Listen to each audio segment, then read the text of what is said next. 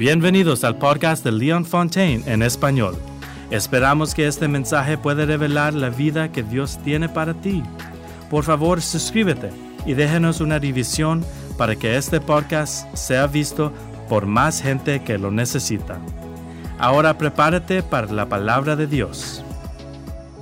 ¿Cómo podemos ser una bendición si ni siquiera podemos satisfacer nuestras propias necesidades? ¿Cómo podemos llegar a los que están lastimados si somos uno de ellos? Probablemente la primera clave para ayudar a los pobres es no ser uno de ellos. Eso puede sonar muy mal educado y un poco arrogante, pero la Biblia está llena de enseñanzas sobre la prosperidad y la bendición que han sido tomadas de forma equivocadas. Hace dos mil años, si usted conocía la historia de su iglesia, los cristianos fueron crucificados. Se dice que podía ver por los caminos a cristianos colgados en cruces. Los arrojaban a los leones. Intentaban hacer que se retractaran y se alejaran de Jesús y que adoraran al emperador. Y miles permanecieron fieles a él. Luego, el emperador de Roma hizo del cristianismo la religión estatal. ¿Se imagina usted pasar de ser asesinado por adorar a Cristo a ser la cosa más genial del país?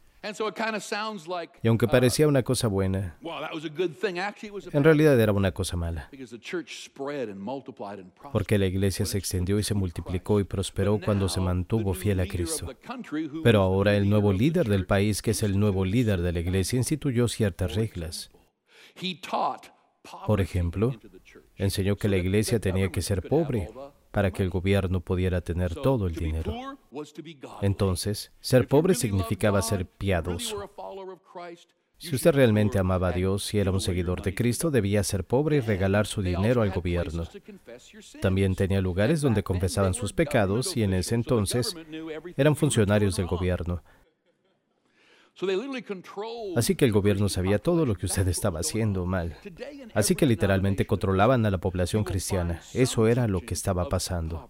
Hoy en día, todas las denominaciones de la cristiandad, usted encontrará alguna enseñanza sobre la pobreza en la que le dicen que la pobreza es piadosa y que la pobreza es voluntad de Dios. Pero nada podría estar más lejos de la verdad y en nuestra enseñanza de hoy vamos a estudiar 2 Corintios 9. Pero antes de hacerlo, cuando veamos lo que la palabra de Dios dice, déjeme hacer una pregunta. Si usted va a donde está la verdadera pobreza, ¿qué tiene esta de especial? Si usted va a los guetos de las grandes ciudades donde hay dinero o no hay trabajo, ¿qué encuentra? Usted encuentra drogas, prostitución, tráfico. Bueno, usted lo encontrará en todas partes, pero usted encontrará que es horroroso. Usted se sentirá inseguro incluso de caminar por las calles. Vaya a los países donde está la verdadera pobreza y la gente mata solo por comida y roba por alimentar a sus hijos. No hay nada hermoso en la pobreza, no hay nada divino en la pobreza. Dios no creó el planeta desde el desierto del cielo. Dios no nos habla y vive en el hueto del cielo y nos anima. No, Dios está en el cielo y el cielo es un lugar bendecido. Y cuando usted dice la oración que Jesús enseñó, Padre nuestro que estás en los cielos, santificado sea tu nombre, venga tu reino, hágase tu voluntad así en la tierra como en el cielo. Entonces la voluntad de Dios es en la tierra como es en el cielo. Hay alegría, paz, salud, bendición, la prosperidad está en el cielo y su voluntad, muy claramente declarada aquí por Jesús, nos enseña cómo orar. Oremos para que su voluntad sea en esta tierra como es en el cielo. Su voluntad para su matrimonio, su voluntad para usted, que su voluntad para su familia, su voluntad para todo aquello en lo que usted pone su mano, sea como es en el cielo. Hay una historia que se cuenta una parábola moderna sobre un hermano muy rico que compra a su hermano un coche deportivo. Ellos se quieren mucho y él simplemente dice, solo quiero bendecir a mi hermano. Así que le compró a su hermano un coche deportivo porque su hermano no se podía dar ese lujo. Pero quiero decir que estaba asombrado. Tenía hermosas sillas de cuero, cuatro velocidades, el embrague y la potencia y todo el tablero. Las ruedas se veía precioso. Y él estaba fuera disfrutando de un paseo. Él se detiene en un 7-Eleven para comprar una bebida helada y cuando él se baja del coche, dos chicos jóvenes, adolescentes de 12 o 13, miran el potente carro con ese sonido ronco. El chico se baja del coche consciente de su nuevo carro y los dos pequeños niños levantan la mirada hacia él y uno de ellos dice, wow, señor, qué buen coche. ¿Dónde lo consiguió? Y este tipo responde, bueno, mi hermano me lo dio. Y antes de que pudiera terminar, el hombre dice, ya sé. ¿Le gustaría tener un hermano como el mío? No, el niño dice, me gustaría poder ser un hermano como el suyo. Jesús enseñó en el libro de Hechos. Ellos están citando a Jesús. Déjeme encontrarlo. Hechos 20:35 dice, es más bendecido dar que recibir.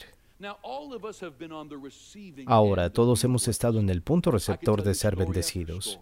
Podría contarle una historia tras otra de Sal y yo teniendo una necesidad, creyéndole a Dios por algo y de repente alguien nos bendice y se nos salen las lágrimas.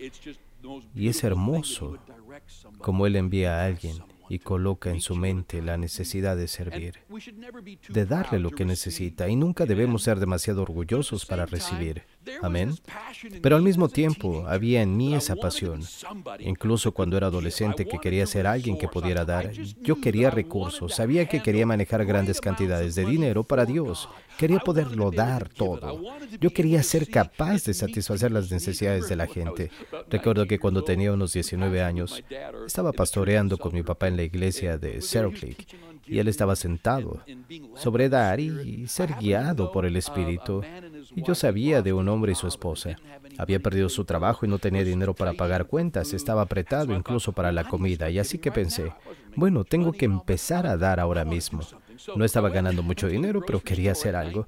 Así que fui a la tienda de comestibles cuando tenía 19 años y compré unos 200 dólares en comestibles. En aquel entonces eso era un montón de bolsas. Hoy son dos. Me dieron todas esas bolsas de comestibles y me acuerdo que llegué a su puerta y pensé, está bien, ni siquiera quiero que él sepa que soy yo. Así que dejé todas las cosas en la puerta donde sabía que habría niños, gente entrando y saliendo y me fui. Pero lo que era realmente magnífico era los miércoles por la noche. Hacíamos un servicio de mitad de semana y teníamos a menudo un poco de tiempo para lo que llamábamos testimonios y recuerdo a este hombre de pie y con lágrimas en los ojos contando la historia de cómo había estado creyéndole a Dios, de que encontraría la forma de alimentar a sus hijos con una buena comida. Y él estaba pensando en dónde podría pedir prestado dinero y cuando salió por la puerta, allí estaban todas esas bolsas de comestibles. Y yo tenía 19 años. Simplemente me sentía increíble. Me sentía tan bien de que Dios me hubiera usado siendo tan joven. Yo quedé enganchado desde ese momento y en adelante. Siempre he querido dar. E incluso como iglesia hoy es emocionante para mí decir que si Pakistán tiene una necesidad, responderemos desde la cadena de televisión que consta de 300 millones de personas. Vamos a hacerlo. Nadie más lo está haciendo. Vamos a hacerlo. Me encanta cruzar una puerta y traer bendiciones a la gente. Desde la más pequeña cosa de ayudar a un amigo con comestibles, algo enorme que está afectando a los países para el reino de Dios. Hay algo sobre la generosidad que nos da una razón para vivir. Pero al mismo tiempo soy muy consciente sobre lo que es cubrir las necesidades de la gente a quienes yo llamaría manipuladores. ¿Alguna vez ha sido usted manipulado con dinero o por dinero? Recuerdo que hace varios años teníamos un tipo en la iglesia que era un profesional en esto. Él caminaba por la iglesia con una mirada triste. Entonces, inevitablemente, alguna pareja cristiana decía, Oye, ¿cómo estás? Andas un poco bajo hoy. Bueno, es que voy a perder mi casa, no puedo pagar las facturas de la luz y ellos le preguntan, ¿cuánto es eso? Y él les diría lo que necesitaba para el alquiler y para algunas facturas solo para vivir le daban para comprar también algo de comida y ellos le hacían un cheque por algo así como entre 1200 o 1500, pero él ya había hecho lo mismo a 12 familias antes de ser descubierto. Entonces, ¿a alguien aquí le gustaría ser manipulado con dinero? ¿A alguien le gusta ser estafado?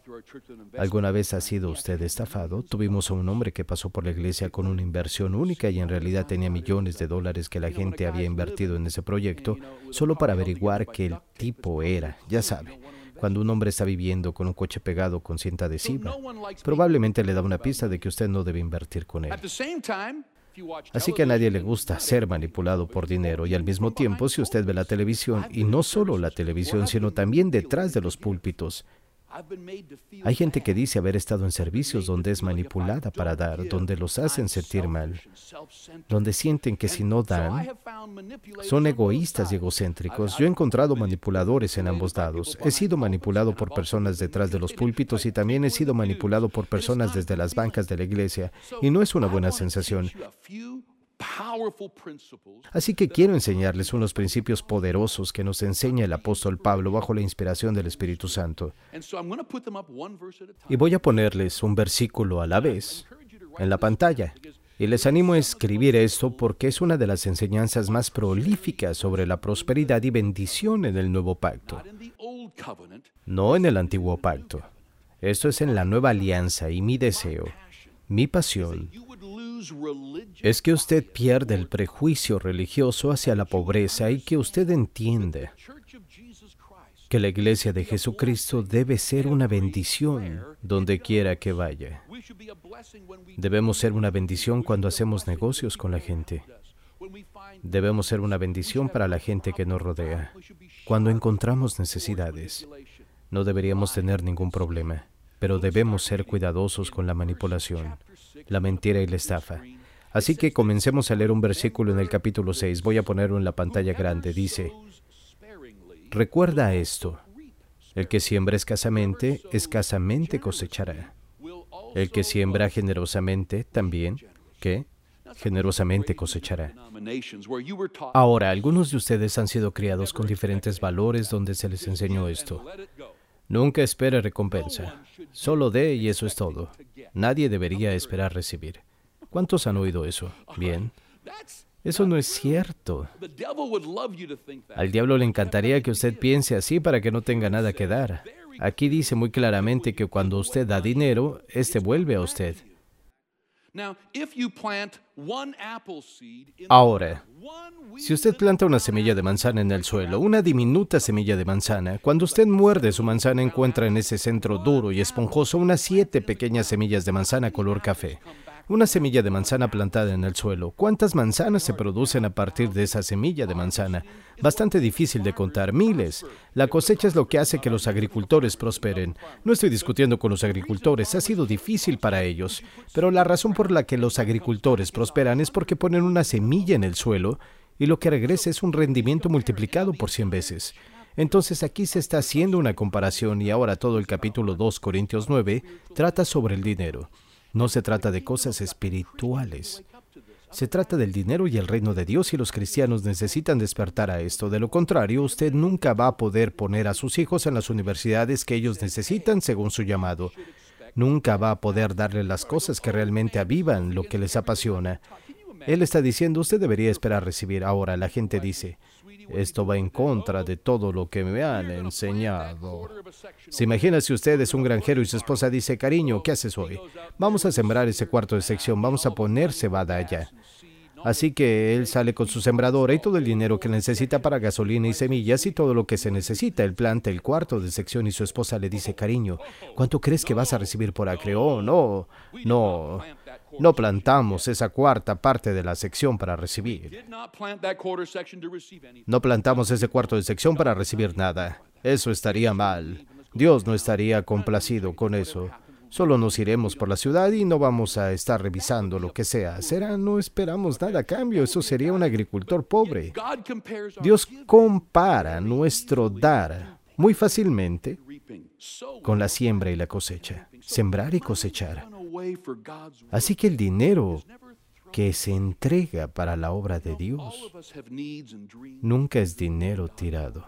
Todos tenemos necesidades y sueños y cosas por las que creemos a Dios. Todos estamos creyendo en tener unas vacaciones en algún lugar y tal vez usted está tratando de reemplazar un sofá o construir un apartamento en su casa o vender y mudarse a un lugar con suficientes habitaciones para sus hijos. Siempre hay algo en lo que cada uno de nosotros cree para nuestras propias vidas. Y así cuando usted da algo, queda esa sensación de que se ha ido. Es por eso que no quiero darlo, porque podría necesitarlo. Así que se ha ido, pero cuando usted le da a Dios, sale de su mano, pero nunca se aparta de su vida. El granjero ha trabajado con sus manos sembrando en el suelo, pero cuando se da la vuelta se aleja. Eso le devuelve mucho más de lo que jamás podría conseguir solo con la semilla. Entonces Dios dice que cuando usted da, está recibiendo. El versículo 7 dice, cada uno de lo que ha decidido en su corazón dar. Wow. No a regañadientes o bajo la compulsión de Dios. El alma al dador alegre. You know there's so many people who have never started A mucha gente nunca le ha gustado dar. life's got stuff and you've you, you, La vida tiene muchas cosas y usted tiene un trabajo o tiene esas cuentas por pagar y termina recibiendo una tarjeta de crédito y empieza a pagar cosas con la tarjeta de crédito y por supuesto cuando las tarjetas de crédito se llenan, se obtiene otra tarjeta de crédito. Y la gente lleva sus vidas a lugares donde todo se hace difícil, pero la única cosa que usted no quiere hacer cuando es agricultor es dejar la tierra vacía. Si usted deja la tierra vacía, no puede garantizar que obtendrá algo en la época de la cosecha o las espinas y los cardos empiezan a crecer, lo cual es doloroso en la vida. Y Dios quiere decirnos algo aquí. Dice que demos lo que sientamos que debamos dar. Bueno, eso es interesante. León, pensé que teníamos que dar el 10% de lo que ganemos. Bueno, Dios lo exhorta a hacerlo, pero ¿sabía usted que la nueva alianza, cuando Jesús tomó la maldición por nosotros y por todo el pueblo de Dios? Y si usted mira la Biblia, en cada época, en cada siglo, algo que siempre se ha dicho es que debe de dar una décima parte de los ingresos a los demás sin pensar en sí mismos. Pero aquí en el nuevo pacto está diciendo que cada hombre debe dar lo que ha decidido en su corazón que debe dar. to give that's interesting Eso es interesante. why would he say that ¿Por qué diría eso? Porque mucha gente está enfrentando dificultades. Están lastimados y temerosos y nunca podrían dar una parte de sus ingresos. Así que Dios lo está animando a hacer algo que va a sacudir su mundo. Le está diciendo que empiece con lo que se sienta bien. Porque si le da miedo, eso no es fe. Si usted da y por dentro siente miedo y sus rodillas están temblorosas, entonces, oh vaya, he dado porque una persona realmente me hizo sentir avergonzado y me empujó a que yo tenía que dar. Así no va a funcionar porque se necesita la fe para comenzar realmente a prosperar. Así que si usted nunca se ha puesto la meta de dar, Dios le está dando la opción de comenzar cuando dice, ¿con qué te sientes bien? Y cuando usted da sintiéndose bien, va a hacerlo con alegría. ¿Sabía usted que el gozo del Señor es su fuerza? Así que ahora en sus finanzas, ahora en su carrera, ahora en sus inversiones y en el negocio que tiene, usted está comenzando a dar a Dios. Y la Biblia tiene una promesa aquí para usted. Porque aquí está el apóstol Pablo enseñando finanzas a tres diferentes iglesias. Esta es una carta a la iglesia diciendo que es así como funciona el dinero y en nuestra iglesia hoy. Necesitamos aprender de ella. Él está diciendo, bien, bien, bien. Está preocupado, está estresado. Solo de aquello que siente en su corazón que está bien. Ahora observe lo que la palabra del corazón es diferente a la palabra de la cabeza. Muchas veces oía hablar de una necesidad o la veía y pensaba, bueno, vamos a construir un orfanato y entonces la cantidad venía a mí. Entonces de inmediato mi cabeza se pone a pensar, pero cuando usted percibe algo aquí y empieza a obedecer y escuchar, es desde el corazón. Y cuando usted da de corazón, usted se emociona por ello. Alguien dice, nunca estoy emocionado de dar. No, no es cierto, no es verdad. Usted estará encantado de dar si aporta una cantidad con la que se sienta bien. develop Es solo que tenemos que aprender a desarrollar eso y reconocer que cuando damos, nombres están siendo escritos en el cielo. Hay vidas que están siendo cambiadas. Cada hombre debe dar lo que ha decidido en su corazón. Algunos de ustedes comienzan a pensar, ¿qué puedo dar aquí que vaya a ayudar en algo? Quiero decir que aquí tiene unas pantallas de televisión y mire la silla en la que estoy sentado. Ustedes están sentados muy bien. Usted piensa que si realmente quiere ayudar a la gente que está en problemas, entonces todo lo que está haciendo aquí es tirar el dinero. Alguna vez oí decir a alguien, si usted no contribuye a nuestra causa ahora, estamos todos hundiéndonos. Si voy a invertir dinero y todos ustedes tienen inversiones y alguien me dice, uh, nos vamos a hundir. "Wonder if you don't invest with Si usted no invierte con nosotros, no oh, permítame invertir con usted, no. Quiero invertir mi dinero en alguien que pueda manejarlo, hacerlo producir, hacer cosas buenas con él y así, cuando usted mira una iglesia como la nuestra y piensa, ellos realmente no necesitan nada. No, espera un minuto, esta iglesia no es solo llegar a esta congregación, este es uno de los tres servicios de hoy. Además, tenemos la escuela pública o privada durante la semana. Tenemos también el entrenamiento que tiene lugar cada noche y la gente está dando su vida a Cristo. Además, están las cámaras de televisión que transmiten alrededor del mundo en inglés y en otros ocho idiomas por separado. Hace una semana solo de Pakistán recibí un correo electrónico de 1043 musulmanes dando su vida a Cristo, justo en ese periodo de tiempo.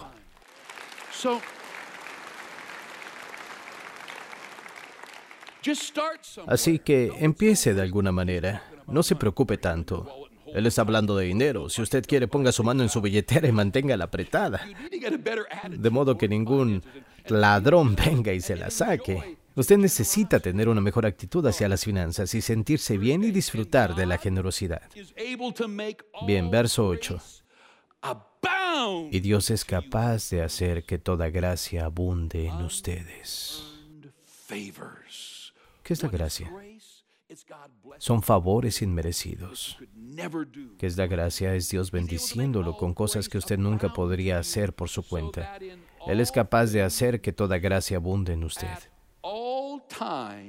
De modo que en todas las cosas, en todo momento, teniendo todo lo que necesita, usted puede abandonar en toda buena obra. Va, va, va. Pastor, me han dicho que la pobreza es piadosa. Ahora usted está diciendo que cada necesidad que tengo debe ser satisfecha. No dije eso. La Biblia dice eso.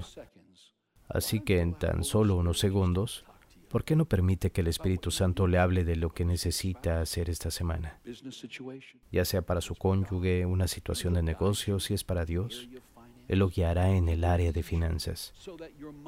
Él lo guiará para que su dinero se convierta en una herramienta.